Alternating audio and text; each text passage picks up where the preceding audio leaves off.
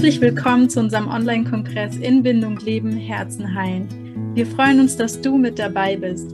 Wir als Team wollen mit dir zusammen tiefer schauen und in viele Themen eintauchen, die unser Herz selbst bewegt haben. Ja, wenn du dich fragst, wer ist denn überhaupt das Team? Wir meinen damit das Team von Innenbindung. Also das ähm, ist die Anna, die jetzt gestartet hat, bin ich, die Junita, die Julia und äh, die Sonja. Genau, das ist unser Team und wir haben 2020 einen Podcast gegründet, wo wir bindungs- und bedürfnisorientierte Elternschaft einfach mit unserem Glauben verbunden haben. Und das hat einfach so viel in uns bewegt. Und seitdem machen wir das und versuchen Eltern zu helfen auf verschiedenen Ebenen, immer in, mehr in Verbindung mit sich selbst, mit ihrem Kind und Gott zu leben. Genau. Und auf dieser Reise ist uns bewusst geworden, dass dieses ganze Wissen über die Entwicklung von Kindern uns zwar hilft zu verstehen, aber dass eins nicht fehlen darf und das ist der Blick auf uns selber. Und diesen Blick auf uns selbst möchten wir in diesem Kongress wagen. Jeder von uns hat einen Rucksack, den er mit sich rumschleppt, mit mehr oder weniger emotionalem Ballast, je nachdem, wie er oder sie bisher durchs Leben gegangen ist. Und genau, aber da kommt jetzt das große Aber, aber die jetzige Elterngeneration, das heißt eigentlich wir, wir können quasi zum Cycle Breaker werden. Ich meine, das setzt voraus, wenn wir uns trauen oder wenn wir den Mut haben, dass wir genauer hinschauen, um eben Heilung zulassen zu können für unser Herz. Und ich denke, das ist das, was wir eigentlich in dem Kongress tun wollen. Wir, wir wünschen es euch auch. Und deswegen wollen wir jetzt diesen Kongress starten mit einem Satz, den ihr bestimmt alle schon mal gehört habt. Und der ist, Achtung, aufgepasst, das hat mir doch nicht geschadet. Oder vielleicht doch? Also Mädels, was geht euch da jetzt durch den Kopf, wenn ihr diesen Satz hört? Also ich habe ihn nicht nur schon oft gehört, ich habe ihn früher selber auch gesagt okay. und auch tatsächlich so gemeint, weil mir gar nicht bewusst war, ähm, was das für Auswirkungen hatte. Mhm. Also ich habe es wirklich voller Überzeugung gesagt, es hat uns ja auch nicht geschadet, es ist was mhm. aus uns geworden. Wir haben einen Job, wir haben äh, eine Familie und ähm, stehen irgendwie mit festen Beinen im Leben. Mhm. Ähm, genau, bewusst wurde mir das eigentlich erst, seitdem ich Kinder habe. Mhm. Und die Frage ist ja auch, was hat dir nicht geschadet? Also zu was sagst mhm. du diesen äh, Satz? Also worum geht es hier? Worum reden wir? Wann mhm. hören wir diesen Satz? Also wenn es ums Thema Schimpfen geht, aber manchmal auch Schlagen mhm. oder ähm, Kinder isolieren, ins Zimmer sperren, Kinder beschämen. All diese Dinge hört man von ja, verschiedenen Generationen, je nachdem, immer wieder, ähm, ja, das hat uns ja auch nicht geschadet. Und bei manchen Dingen denkst du dir vielleicht, oh nee, also das würde ich nicht machen. Aber bei anderen Dingen denkst du dir vielleicht, weil du es selber auch so erfahren hast, ja stimmt, das hat mir doch auch nicht geschadet. Mhm. Und das ist aber alles eigentlich emotionale Gewalt, was ich gerade aufgezählt habe. Mhm. Warum die und was noch alles dazu zählt und warum die eben doch vielleicht geschadet hat, ähm, das klären wir zum Beispiel am Kongress auch im Interview mit Hanna Blankenberg, wo es eben um emotionale Gewalt geht. Ja, ich glaube, das Problem ist auch bei dem Satz oder die Herausforderung, dass einem ja die Zusammenhänge gar nicht so bewusst mhm. sind. Ne? Anna, wie du sagst, ähm, bis du Mutter wurdest, hast du dir das, dachtest du auch, ist doch okay, aber dann mhm. wird einem plötzlich so vieles klar und man merkt selber bei sich selber so viele Baustellen, die man vorher gar nicht gesehen hat. Mhm. Und es gibt diesen Satz, ähm, wir werden alle größer, aber wir werden nicht alle reifer. Mhm. Und das ist das einfach. Unsere, wir werden alle irgendwie, ja, wir stehen ja in dem Leben, wir kriegen irgendwie unseren Job hin und alles. Das heißt aber nicht, dass wir automatisch reif sind. Weil reif mhm. sein nochmal, ja, noch ein viel größeres Spektrum vom Menschsein nochmal aufweist. Mhm. Und ich würde gerne einfach zeigen, was, ähm, was ich bei mir zum Beispiel gesehen habe, nicht mhm. reif sein, wie zum Beispiel äh, Dinge sehr schnell persönlich nehmen. Okay. Ja, also wenn, wenn jemand zu mir gesagt hat, du, ähm, das Lied müsstest du auf dem Klavier schneller spielen, mhm. das war für mich so, warte mal, ich bin falsch, ich als ganze Person, ich werde hier komplett, mhm. ähm, ja. Angegriffen. Ja, komplett angegriffen, mhm. obwohl es eigentlich nur, einfach nur, hey, das ein bisschen schneller wäre nicht schlecht. Und da, die mhm. Person hatte auch recht zum Beispiel. Ähm, also dass man Dinge schnell persönlich nimmt. Das ist, das ist eine Reife eigentlich von, von Kindern von 0 bis 6, diese Ich-Zentriertheit und es, es geht immer auf mich. Ne? Deswegen beziehen Kinder mhm. ja auch alles direkt auf sich, wenn man das nicht aufklärt.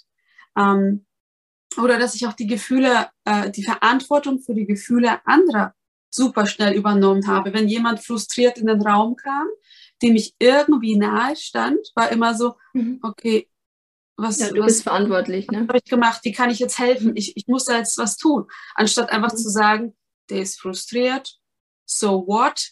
Vielleicht reden wir drüber, vielleicht auch mhm. nicht. Aber es war immer sofort mein Problem und das hat mich mhm. direkt mhm.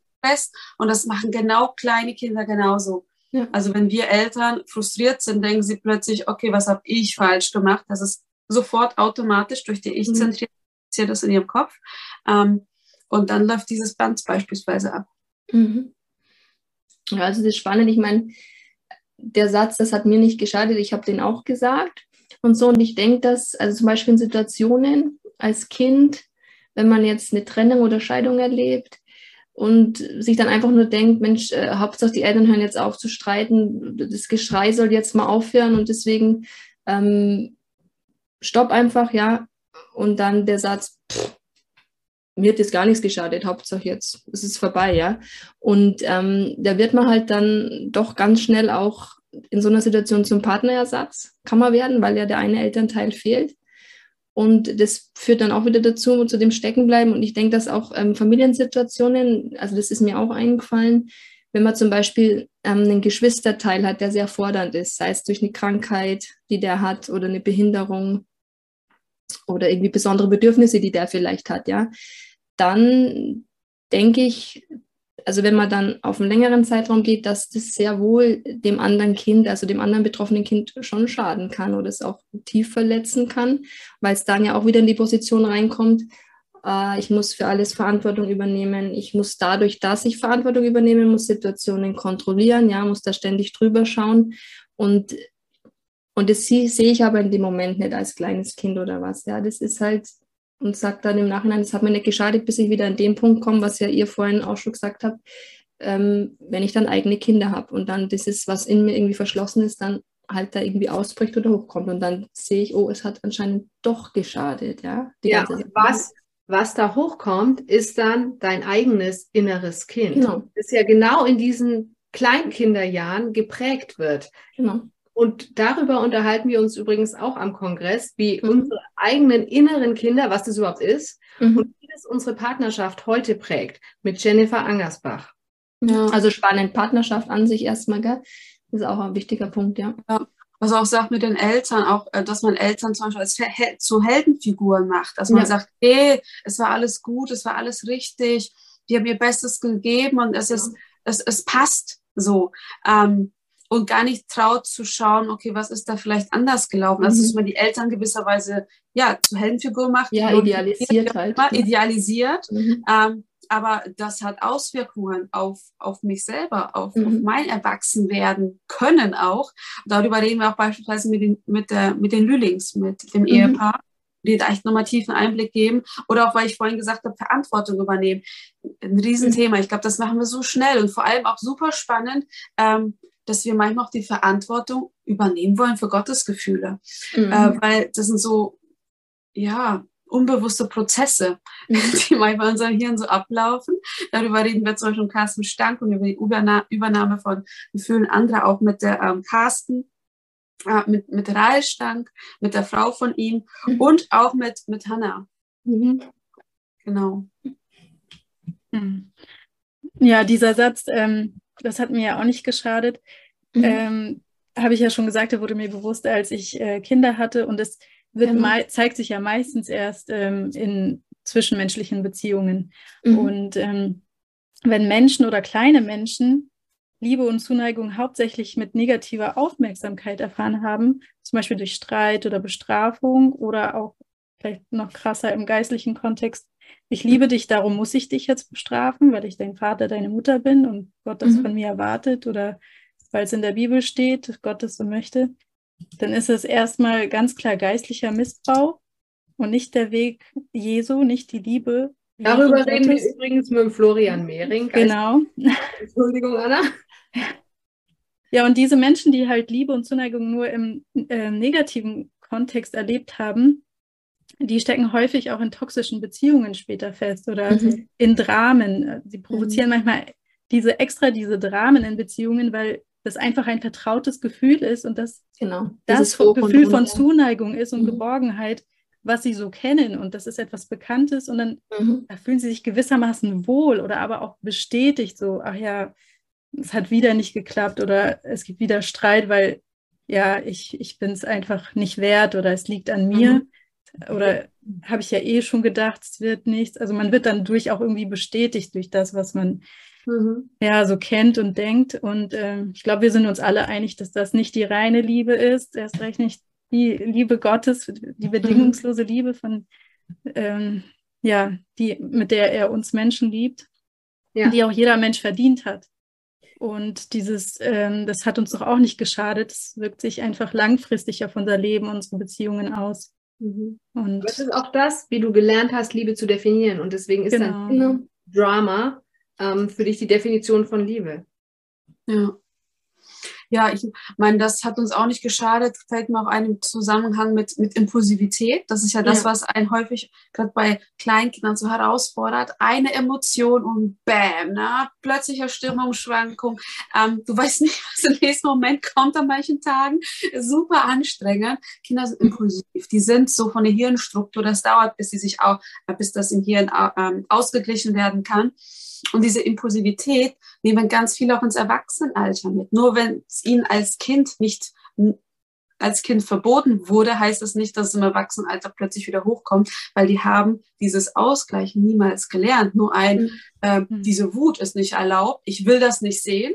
Ja, was mache ich damit? Ja, hier drin versperren, aber wie gehe ich damit um? Keine Ahnung. So, und dann nimmt man diese Impulsivität auch ins Erwachsenenalter mit. Ja, hat man nicht mhm. gelernt, mit umzugehen beispielsweise. Erinnert mich jetzt gerade wieder an die Edith Pauls, mit der sprechen wir darüber, wie Gefühle heilen können. Und da spricht sie auch davon, dass wir immer damit beschäftigt sind, auf diese Gefühle in uns drin zu halten, dass sie nicht rauskommen. Eben, und dann wird dein Kind wütend quasi und du hast aber eigentlich selber gar keinen Zugang zu deiner Wut, also hast du keine Ahnung, wie du mit der Sache umgehen sollst. Und ich ja. denke, das kennen wir alle. Hm. Genau. Das meinte ich auch, dass ich das vor meinen Kindern gar nicht so gemerkt habe, weil mhm. ich gelernt habe, ähm, mich anzupassen. Zu funktionieren. Ähm, zu funktionieren, genau. Ähm, es dem anderen recht zu machen. Und solange man ja, also kein kleines Kind hat, was dich fordert oder herausfordert, mhm. kommt man auch gut durchs Leben. So, also es ist auch ja. eine Strategie, ja, die auch funktioniert tatsächlich.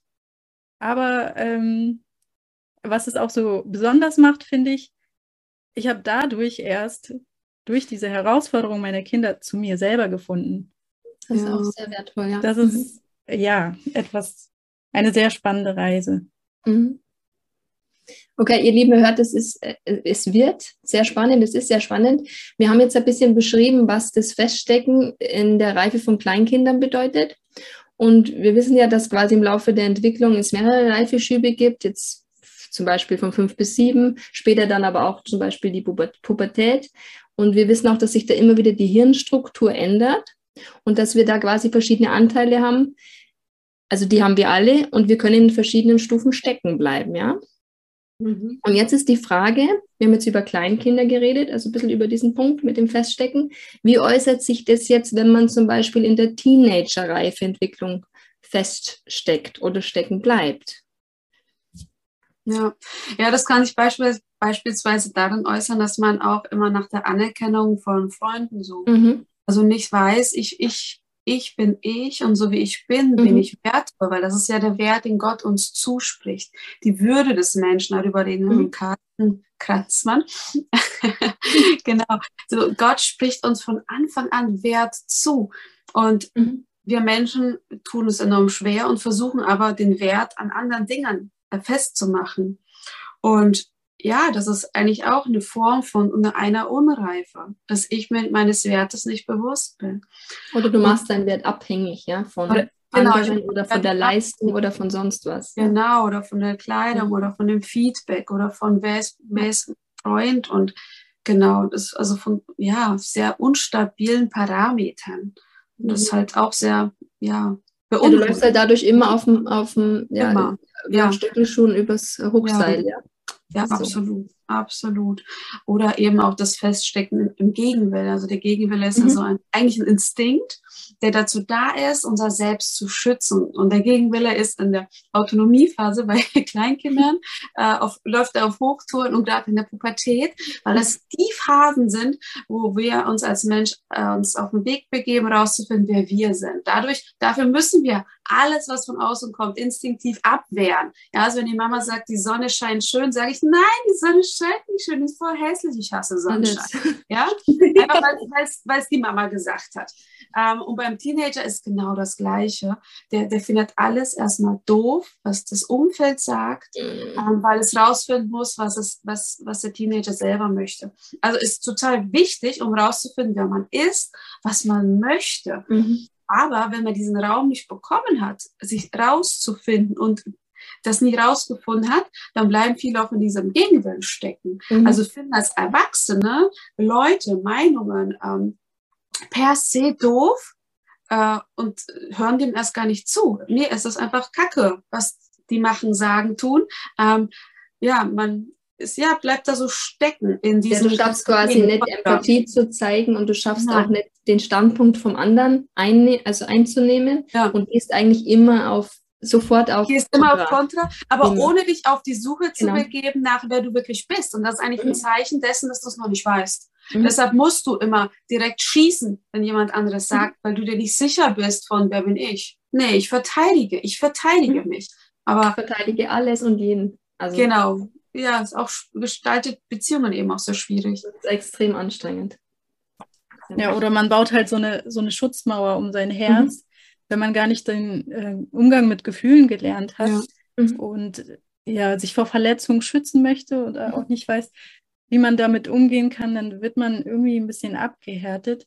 Und ähm, das habe ich auch erlebt, obwohl ich eigentlich ein emotionaler Mensch bin ja, und auch empathisch, finde ich. Trotzdem hatte ich nicht den Zugang zu meinen Gefühlen gehabt, also zu meinem Feingefühl. Und mhm. das habe ich im Umgang meiner Kinder gemerkt, dass ähm, in manchen Situationen, es gab zum Beispiel ähm, eine Situation auf dem Spielplatz, ähm, wir waren auf dem Spielplatz, war auch schönes Wetter und dann mhm. kam, ich habe drei Kinder, dann kam ein Kind und hat gesagt, ich möchte trinken und dann kam auch schon gleich das nächste Kind und plötzlich waren alle drei da und wollten trinken und ich hatte gar keinen Überblick mehr, mhm. wem gebe ich denn jetzt zuerst.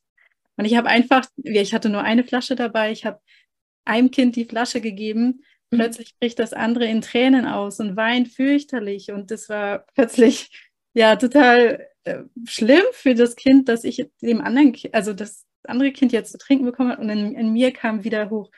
Also das Erste, was hochkommt, ist, oh, stell dich doch nicht so an, du bist doch ja. gleich dran, wir haben genug Trinken dabei, jeder bekommt Trinken, jetzt mach mhm. hier nicht so ein Drama.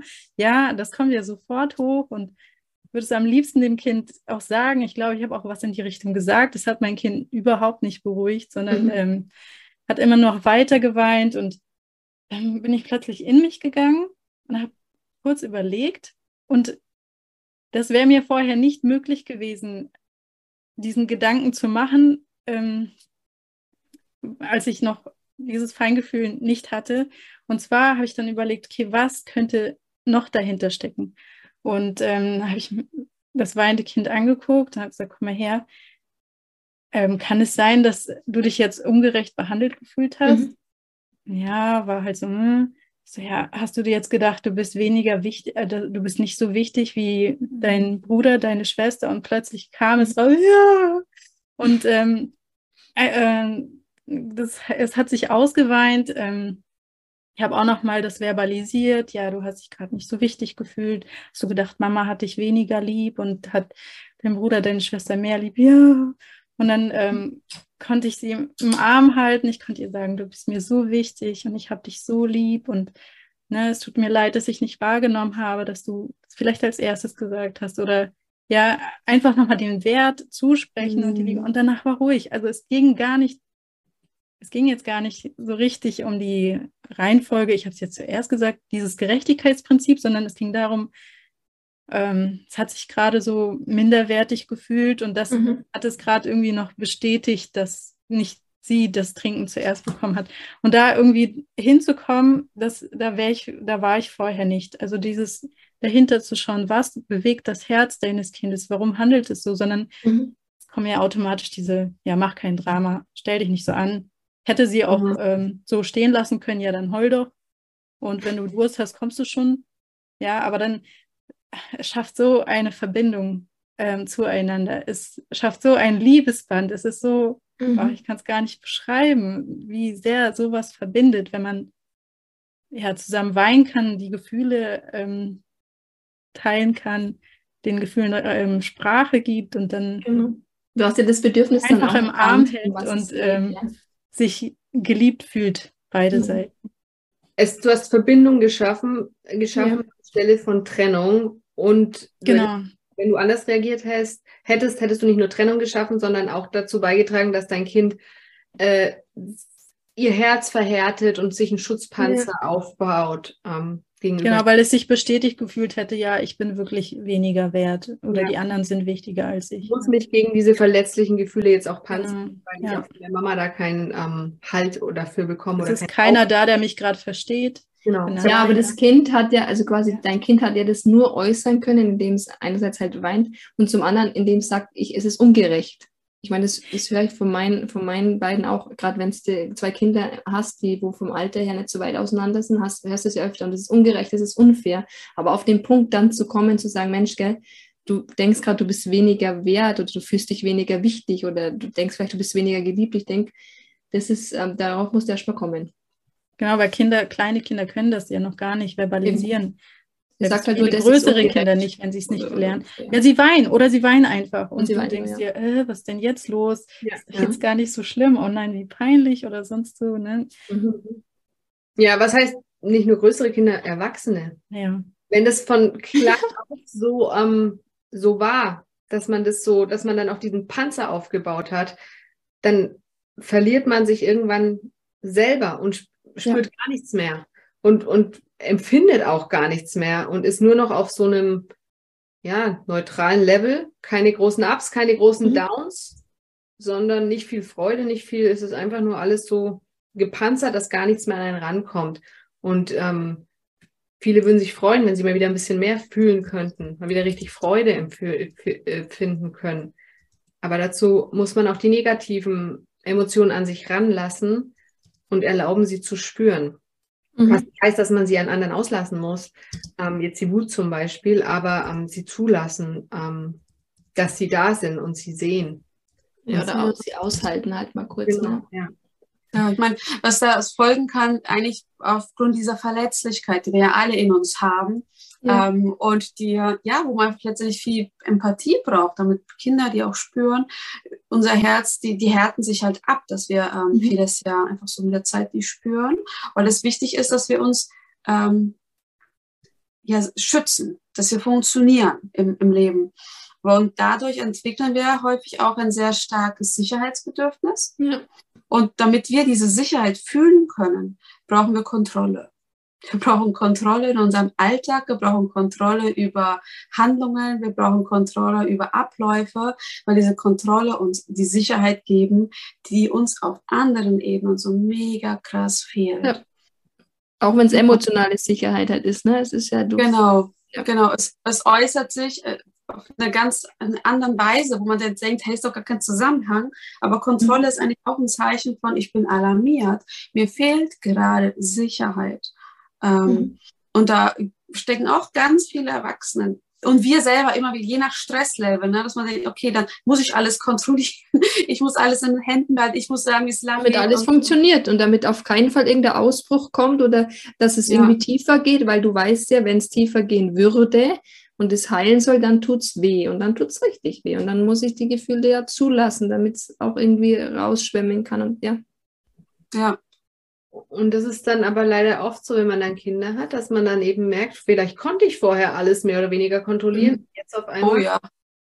Das, das war ja das, was die, was die Anna vorhin meinte. Da, da wollte ich auch noch sagen, man ist erst allein, dann funktioniert es noch, dann kommt der Partner zum Beispiel dazu, dann geht es vielleicht auch noch gerade so, dass du es irgendwie schaffst, deinen Partner zu kontrollieren, ja. der wird dann am besten irgendwie co-abhängig von der ganzen Sache, ja. Aber dann kommt ein Kind und dann kommt die Extremsituation und dann kommt das zweite Kind und dann irgendwann geht es nicht mehr zu kontrollieren. Außer du musst halt mit diesen ganzen Methoden auffahren, die wir ja mit der bindungs- und bedürfnisorientierten Erziehung nicht, also nicht für gut heißen, ja. Genau. Mhm. Was mir, um zu, auf deine Frage zurückzukommen, Sonja, ja. was jetzt auch noch so ein Anzeichen fürs Steckenbleiben im Teenageralter mhm. ist, was mir noch einfällt, ganz prominent, was ich ganz viel bei Erwachsenen beobachte, ist mhm. dieses, was eben typisch fürs Teenageralter ist, dieses, du, ich denke, was ich denke, ist richtig und nur mhm. was ich denke. Und du bist nur richtig, wenn du genauso denkst wie ich. Mhm. Und wenn du eine andere Meinung hast, dann bist du doof. Und okay. das kann ich nur akzeptieren, wenn du so denkst wie ich und wenn du so bist wie ich. Und auch dieses extreme Schwarz-Weiß-Denken. Also dieses, der mhm. denkt so, der ist gut, der denkt so, der ist schlecht. Also Schublade Der auch. ist gut, weil er das macht und der ist schlecht, weil er das macht. Aber das ist meine Sicht, ja. Genau. Weil ich Schublade das so auch. Beurteile. Genau, ich beurteile es so, aber in meinen Augen ist es ja auch so, dass es so richtig ja. ist, so wie ich das beurteile. Mhm. So, wenn er diese Meinung hat, dann kann er nicht. Oder wenn sie mhm. so denkt, dann ist sie auf jeden Fall richtig. Und mhm. wenn sie sagt, dann ist sie in der richtigen Schublade. Und das ist leider was, was mir auch extrem, ich kenne, ich habe äh, als äh, Pastorenehefrau schon viele mhm. Kinder kennengelernt und das ist etwas, was mir in Kirchen nicht nur ähm, von verschiedenen Denominationen immer wieder auffällt, mhm. dass wir damit oft ein Problem haben. Ähm, oder dass es da extrem verbreitet ist, dieses Schubladendenken und dieses Schwarz und Weiß. Es mhm. gibt ähm, ich kann, wenn du es nicht so siehst wie ich, gerade was den Glauben angeht, dann musst du falsch sein und ich bin richtig. Und mhm. das ähm, hilft, Leute einzuteilen. Ich meine, so Sachen zu kategorisieren an sich ist nicht schlecht. Ja, und es gibt Sicherheit. Es gibt dir ja, ja die Sicherheit, du kannst es wieder kontrollieren. Hilft ja auch dem Hirn, Sachen kategorisieren zu können und so weiter. Aber es ist auch ein ganz großes Zeichen mangelnder Reife, mhm. wenn ich es nicht schaffe, Menschen vielleicht auch anzunehmen oder mich vielleicht sogar verbunden mit ihnen zu fühlen, wenn sie eine andere Meinung über bestimmte Zusammenhänge was auch Glauben haben. Ja. ja, Sachen, ja, egal was, ob es Kindererziehung mhm. ist, irgendwelche ähm, Dinge im Glauben oder keine mhm. Ahnung, wie man sich die, wie man die Spaghetti richtig kocht, zum Beispiel. Wie man ja. sich anziehen soll, wie man, was man anschauen soll, was ja. und so weiter. Ne? Ja, und was ich da so spannend finde, aber das ist so ein gesellschaftliches Problem gerade, mhm. Diese, ja, Toleranz ist irgendwie ein ganz wichtiges Wort. Wir müssen sehr viele Strömungen tolerieren, die wir auch selber vielleicht auch nicht gut heißen. Aber es ist wichtig, dass wir alles und jedes, jeden irgendwie tolerieren. Die Frage ist immer, ob wie man das differenziert. Also Menschen mhm. sind immer wertvoll und ähm, verdienen Respekt, auch einen respektvollen Umgang. Ob man alles gut heißt, was wer mir macht, ist eine andere Frage. Aber mhm. was ich dazu sagen möchte, ist diese, diese Toleranz von, ähm, ich bin tolerant, wenn du so denkst, so frei denkst wie ich. Und wenn du nicht so frei denkst wie ich, dann schieße ich dich ab. Ähm, und das ist genau wieder das Gleiche. Man denkt, ich bin jetzt tolerant, ich denke nicht ja. schwarz-weiß, aber nee, du bist nicht so tolerant nicht, also schieße ich dich auch wieder ab. Verstehe ich nicht. Also Versteh ist es eigentlich nur versteckt unter dem genau, es ist, der Toleranz, aber es ist keine. Nee, eigentlich nicht. Und es ist so schwierig, weil klar, ähm, um jemand anders zu verstehen und zu merken, es ist nicht so einfach, muss mhm. ich mich in den anderen wieder hineinfühlen können, ne? Mhm. wieder viel Verletzlichkeit bei mir selber zu lassen, mhm. ähm, bei ihm selber. Ähm, nachforschen. Also was, was ist da los? Und hinter mhm. allem steckt ja immer ein Mensch und dieser Mensch hat eine Geschichte. Ja. Also das Leben ist nicht so einfach. Ja. Und dahinter zu schauen, sich den Raum zu geben, ist schon echt wichtig. Ja. Und eben, was auch eine ähm, auch ein Merkmal ist, dass man in diesem Teenageralter festgesteckt ist. Das merkt man so, ey, wenn man gerade einen Teenager zu Hause hat. Ich habe ähm, nur be bekannte Verwandte und mein Mann äh, leitet sehr viele Freizeiten. Und das ist so, Teenager sind sehr selbstfokussiert. Also es gibt irgendwie nur sie und sie sind der Bauchnabel der Welt. Mhm. Und das haben Erwachsene häufig auch noch so, dass die da nicht rausgewachsen sind. Teenager haben manchmal so dieses Gefühl von, sie betreten einen Raum, die gucken mich alle an. Die gucken mich, die, die sehen, ob ich jetzt, wie ich mein Make-up. Ja, guck, schau, der hat gerade geguckt, ja. Die, der, der, der meint mich. Die, ja. die, schauen, Nein. also die, die, alle, alle Jungs gucken jetzt auf mich, die wollen bestimmt alle was von mir. So also im Teenageralter. Ja. Immer so dieses, alle wollen was, und obwohl dich eigentlich keiner anschaut. Und es interessiert keinen. Ähm, nicht, weil du nicht wichtig bist, aber nicht, aber einfach nur, weil du bist nicht der Bauchnabel der Welt. Und ja. ich ganz viele nehmen das auch mit ins Erwachsenenalter von, die haben jetzt alles genau angeguckt, was ich, wie gesagt habe, wie ich mich angezogen habe, wie ich, ne? Und dieses Selbstfokussiertheit, ich, ich bin so wichtig, weil alles dreht sich um mich, mhm. trägt man dann eben auch mit, wenn man da nicht den Raum hatte, irgendwie mhm. rauszuwachsen. Ja, oder was ich auch bei Frauen ganz oft höre, die lästern gerade über mich, wo ich mir denke, die kennen dich gar nicht, wieso sollten die gerade über dich lästern? Aber das ist gerade bei Frauen auch ähm, was, was ich häufig beobachte, dass, mhm. dass man das denkt, also dass auch die negative Aufmerksamkeit, nicht nur die positive, auf einen drauf fokussiert ist, ständig. Ja. Ja, also das ist, also wenn, wenn ich jetzt da so eure ganzen Impulse wahrnehme und äh, höre, dann äh, muss ich mir natürlich jetzt, also ich mir persönlich überlegen, ähm, wo stecke ich jetzt fest? Ja, also entweder echt beim, beim Kleinkind noch oder dann doch beim Teenager. Also und ich denke, also wenn wir jetzt ehrlich sind zu uns selber, dann denke ich, dass sich jetzt jeder irgendwo da wiedergefunden mhm. hat. Auf jeden äh, Fall. Bei diesen Punkten, die wir jetzt gerade erwähnt haben. Und äh, ob es jetzt Schubladendenken ist oder Abpanzern oder Impulsivität mhm. oder dass man denkt, man ist der Bauchnabel der Welt und man kann oder keine andere Meinung stehen lassen oder schwarz-weiß denken oder sonst was. Und ich denke einfach, ja, dafür ist der Kongress jetzt, denke ich, soll es eine Hilfe Hilfestellung einfach sein, um zu erkennen, wo man steht, ja, was man tun kann. Und wenn ich das alles höre, dann frage ich mich jetzt auch, ja, was, was macht denn dann für uns, für euch, was macht denn dann eigentlich einen reifen Menschen aus, ihr Lieben? Jetzt haben wir ja über diese Unreife geredet und wie man da, wo man da stecken bleibt, aber was macht denn eigentlich diesen reifen Menschen aus? Ja, also ich will vielleicht nochmal sagen, ich habe mich da auch jetzt gerade wieder erneut ertappt gefühlt. Einmal, ich schon. dass wir uns hier nicht, dass wir denken, wir stehen über allem, wir sind die super reifen Erwachsenen, null. Ähm, nee, und das andere ist, ähm, dass es ja verschiedene Anteile in uns gibt, die auf verschiedenen Ebenen stecken bleiben können. Also vielleicht haben wir manche Anteile in uns, die sind noch auf so einer Kleinkind-Level und die anderen Anteile in uns, die sind schon, schon auf dem Teenager-Level und die anderen mhm. sind vielleicht schon Anteile eines reifen Erwachsenen. Und es kommt auch ein bisschen darauf an, ja, wie es uns in unserer Entwicklung als Kinder, als Teenager ergangen ist, in unserem, Was wir erlebt haben. wie wir groß geworden sind. Ja. So, Julia, jetzt dreh bitte zum reifen Menschen. Klar. Sie wollen, wollen Sie jetzt hören, alle, weil jetzt haben wir über die ja, ja. Jetzt geht's. Ja, also ich denke, dass äh, beim reifen Menschen eben genau dann das Gegenteil der Fall ist. Also, dass mhm. man ähm, das aushalten kann, mhm. wenn der andere nicht der Meinung ist. Dass man ihn stehen lassen, nicht nur stehen lassen kann, sondern ihm trotzdem auch noch wertschätzend begegnen kann. Klar. Also akzeptiert seine Meinung und respektiert ihn genau. für seine Meinung, trotz mhm. seiner Meinung, ja. Das heißt nicht, dass wenn der andere sich mir gegenüber auf eine unmögliche Weise benimmt und mich vielleicht beschimpft oder beleidigt oder keine Ahnung. Deine Reife zeigt sich auch, indem du hier Stopp sagst. Ja, ja eben, dass wir alles mit uns machen lassen. Nein, das wäre wieder unreif. Darum geht es nicht. Dass, ich, dass ich mich mit Leuten noch auf einer anderen Ebene verbinden kann und mich ihnen freundlich zuwenden kann, als mhm. auf der Ebene, du siehst alles genau gleich wie ich. Mhm. Zum Beispiel. Ja, ich denke eben auch, dass der Wert einfach von innen kommt. Das ist auch so ein Prozess, das ist etwas, ja. wo wir, wo ich auch selber mich immer wieder, ja, fast täglich immer wieder zusprechen darf. Ähm, so wie du bist, du bist geliebt, du bist angenommen, so wie du bist. Gott, Gott sieht dich. Und dass ich diesen Wert immer wieder mir zusprechen lasse mhm. und, und immer versuche, dass ich das nicht von Dingen abhängig mache weil es passiert so schnell im Alltag und da immer wieder zu refokussieren und zu gucken, okay, wo versuche ich gerade mhm.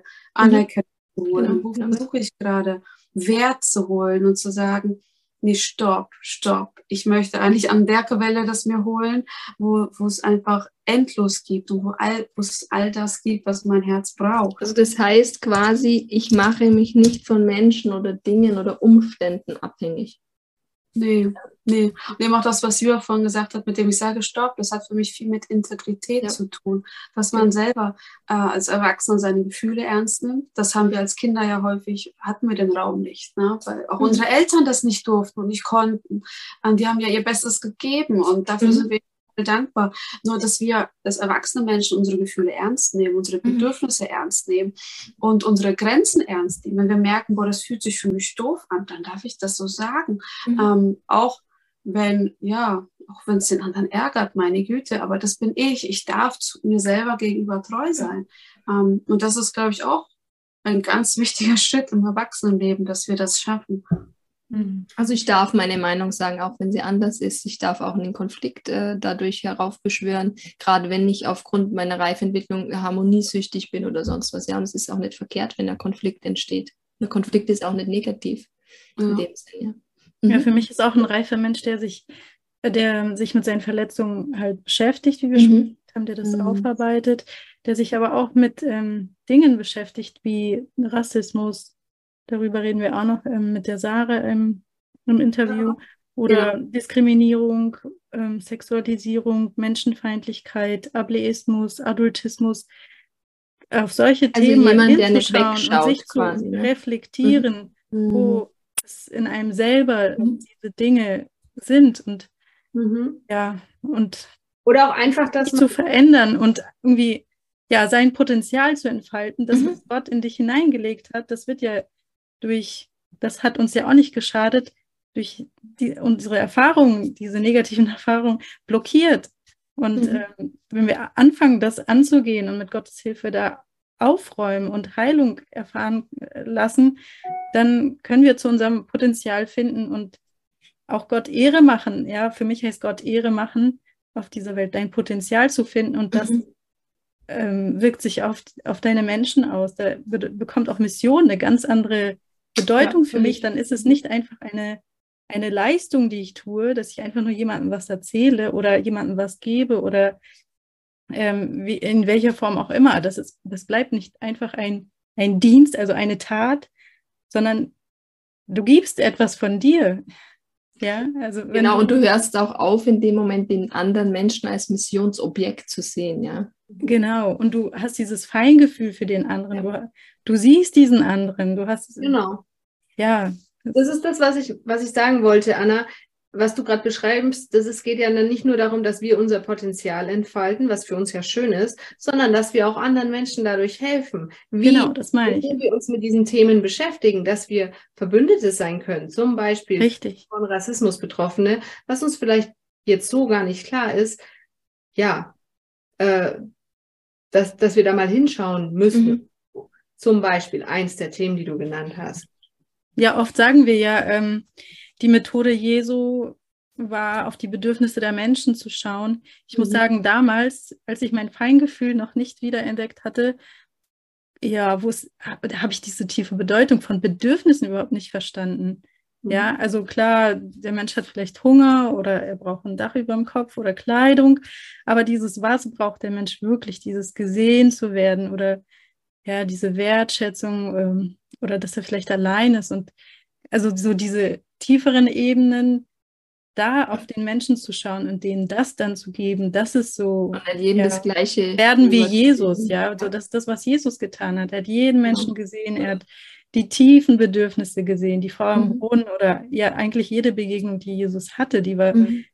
viel tief, ja, durchdrang viele Schichten, nicht nur diese oberen. Und ich glaube, das macht Mission dann auch einfach nochmal, mhm. bringt es auf ein anderes Level als einfach ja jemandem was zu geben oder irgendwas zu sagen, sondern ja an das Herz ranzukommen. Das ist so. Genau. Die Herzen zu berühren. Mhm. Ja. Ja, und ich glaube halt einfach, wenn wir diesen Zugang zu unseren Gefühlen bekommen, dann können wir auch Sachen ausgleichen. Und das ist ja auch wieder der reife Mensch. Der reife Mensch darf frustriert, wütend mhm. sein, eifersüchtig sein. Die Frage ist immer, was machen wir damit? Wo ist das andere Gefühl, das das andere ausgleicht? Wo, ich, wo ist das mhm. Mitgefühl für den, mhm. für den, der leidet, obwohl ich gerade so frustriert bin? Ähm, weil das das ausgleicht und dann die, die Tugenden hervorbringt, die wir uns auch so sehr wünschen. Die ja, Früchte des Heiligen Geistes, Sanftmut, Geduld, solche Dinge, ja. Dazu brauchen wir all unsere Gefühle, weil unsere Gefühle äh, einfach immer irgendwie fehl am Platz waren, störend waren, dann wird uns, ja, geht das halt verloren. Deswegen ein reifer Mensch hat, kann für mich auch einfach Gefühle ausgleichen. Der, der, der heißt alle Gefühle willkommen und weiß irgendwie damit umzugehen. Und, mhm. und ja, und die sind somit ein, ein Geschenk und keine Last. Mhm. Okay, ihr Lieben, ähm, wenn ich jetzt nochmal an der Frage hängen bleibe, was braucht der Mensch eigentlich, damit er reifen kann? Wir haben es ein bisschen angeschnitten. Oder was brauchen wir Eltern, um unseren Kindern eben diese Reife, von der wir sprechen, ermöglichen zu können? Ähm, vielleicht, Juni, kannst du dazu nochmal was sagen und da auch nochmal dann auf unsere Kongressthemen dadurch hinweisen? Das ja. ganz Ja, ich glaube, was ganz wichtig ist, und ich glaube, genau deshalb machen wir jetzt diesen Kongress jetzt auch. Ne? Mhm. Ne? Eltern, äh, Quatsch, Kinder brauchen reife Eltern, um ja. reif werden zu können. Mhm. Ja, deswegen, wenn ich versuche, meinem Kind ähm, Umgang mit Wut beizubringen, weil mich das nervt, dass mein dreijähriges Kind äh, anfängt zu schreien im Süßigkeitenladen, wenn es die Süßigkeit nicht bekommt, muss ich erstmal Zugang zu meiner eigenen Wut bekommen. Also ich muss selber wissen, was mache ich mit meiner, wann bin ich es? Okay, wie kann ich die ausdrücken? Wie kann ich die ausgleichen? Warum bin ich wütend? Welche Gründe gibt es? Mhm. Wie mhm. kann ich Wut äh, durch Tränen kanalisieren? kanalisieren? Geht das? Ähm, also ich brauche ja dieses ich brauche selber diesen reifen Umgang, damit ich Kinder dahin führen kann, ja. Andere, dann muss das Zuhause, das Zuhause muss ein emotional sicherer Ort sein. Und das ist etwas, wo wir bei diesem Kongress ja auch ganz genau hinschauen. Was heißt wirklich sicherer Ort? Und ja, es tut weh, hinzuschauen. Es tut weh. Und gleichzeitig ist es so heilsam. Es ist mhm. heilsam, mhm. diesen Weg zu gehen, weil es jedes Mal ein Stück leichter wird, aber zum, aber dazu gehört doch in gewisser Weise Schmerz dazu. Mhm. Da kommen wir nicht drum rum, das ähm, das ist so. Ähm, genau, ich habe auch gerade schon gesagt, einfach die Fähigkeit der Eltern, die Gefühle zu regulieren. Weil letztendlich wir dadurch auch, und das ist auch so wichtig, die Gefühle des Kindes äh, wahrnehmen können. Wahrnehmen, mhm. benennen, akzeptieren und ihnen Wege zeigen können. Weil Emotionen sind der Motor der Reifwerdung. Mhm. Das heißt, ich zeige meinen Kindern, wie sie mit ihren Emotionen umgehen können. Ähm, und dazu brauche ich Zugang zu mir. Und genau das, deshalb ähm, machen wir den Kongress, weil wir gesagt haben, wir wollen tiefer schauen. Wir wollen äh, Methodenkasten machen. Wenn das passiert, ja. tu dies. Wir wollen tiefer schauen, so wie die Anna vorhin gesagt hat. Ich fand es so schön. Plötzlich habe ich meine Verletzlichkeit gefühlt. Ich habe in dem Moment in mich hineingehört und plötzlich habe ich gefragt, habe ich gemerkt, hast du das Gefühl, ich habe dich weniger lieb? Mhm. Und kein Handbuch der Welt kann, kann das ersetzen. Einen technischen Satz ausgesprochen oder ein von innen fühlen von, boah, ich glaube, du fühlst dich gerade nicht geliebt. Und das ist ein Weg, das ist ein Weg, das ist eine Reise, die wir in uns eigentlich angehen dürfen, damit all das passieren kann, damit man nicht abhängig ist von ähm, von 100.000 Tipps, sondern weil man in sich selber diese Alpha-Person gefunden hat, dieses Elternteil, zu dem Gott uns ja erwählt hat, für unsere Kinder auch da zu sein. Genau, deswegen Kongress geht es halt um emotionale Gewalt, um ähm, äh, sexualisierte Gewalt, um geistlichen Missbrauch, um unsere inneren Kinder, um, um Heilung, um auch Dekonstruktion auch von Gott, weil ich glaube, auf so vielen Ebenen wurde uns Gott auch auf eine Art und Weise dargestellt, wie ich persönlich glaube, Gott gar nicht ist. Weil Gott ist Liebe pur und Liebe pur setzt Herzen frei. Und alles, wo Angst ist, das wird für mich schwierig, denn die Liebe treibt die Furcht aus. Mhm. Ähm, genau, und ja, deswegen mich selber haben die Themen alle mega, mega bereichert, die ganzen Interviews.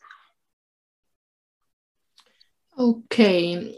Ähm, Anna, was, was können wir noch sagen zu dem Punkt ähm, Facebook, äh, Facebook so, Gruppe? genau, es wird so sein, dass wir ähm, während der Kongresswoche auch eine geschlossene Facebook-Gruppe haben, mhm. wo wir uns dann austauschen können, wo ihr euch austauschen könnt mhm. über ähm, die Videos, die, mhm. Es werden ja immer zwei Videos am Tag freigeschaltet und ähm, da ist auch Platz für, für eure Kommentare, für Austausch, für Gespräche. Genau. Da meldet euch auf jeden Fall da an. Genau. Und ihr könnt euch auch sonst jetzt noch anmelden. Die Anmeldung ist noch möglich, auch wenn der Kongress jetzt heute Abend schon gestartet hat und ihr denkt, äh, ich habe noch irgendwie jemanden, der sich unbedingt noch anmelden muss. Ihr könnt euch jederzeit während der Kongresswoche natürlich noch anmelden, mhm. bekommt dann für den jeweiligen Tag und für die darauf folgenden Tage die äh, Videos freigeschaltet. Ähm, wenn ihr dann merkt, oh Mist, ich habe jetzt die, ein paar Tage verpasst, ich will das unbedingt alles hören. Oder auch, was äh, wir für sehr wahrscheinlich halten, wenn ihr merkt, äh, das löst gerade so viel in mir aus, ich kann mir jetzt nicht jeden Tag zwei Videos zack, zack, zack reinziehen. Ich muss das erstmal verarbeiten in meinem Tempo. Könnt ihr euch auch gerne das Kongresspaket kaufen, wo ihr immer Zugang zu allen Videos habt und die in eurem Tempo anschauen könnt. Also macht gerne noch Werbung, ladet Leute ein. Mhm. Okay, ihr Lieben, wir freuen uns jetzt auf eine ganz besondere und intensive Woche, will ich mal sagen, mit euch. Schön, dass ihr dabei seid. Lasst uns einfach jetzt zusammen in Bindung leben, damit unsere Herzen heilen können. Das wünsche ich dir, das wünsche ich uns. Und wir hoffen auch, dass ihr ganz viel für euch selbst mitnehmen könnt und dadurch auch für eure Familien. Und uns als ganzes Team werdet ihr auch nochmal hören und sehen, und zwar am Ende des Kongresses. Da freuen wir uns auch drauf. Und bis dahin sagen wir jetzt auf jeden Fall viel Spaß euch, viel Freude und traut euch hinzuschauen. Und wir sagen damit Tschüss, danke ihr Lieben, Julia, Anna und Juni. Ja, tschüss. Wir sehen uns. Ciao.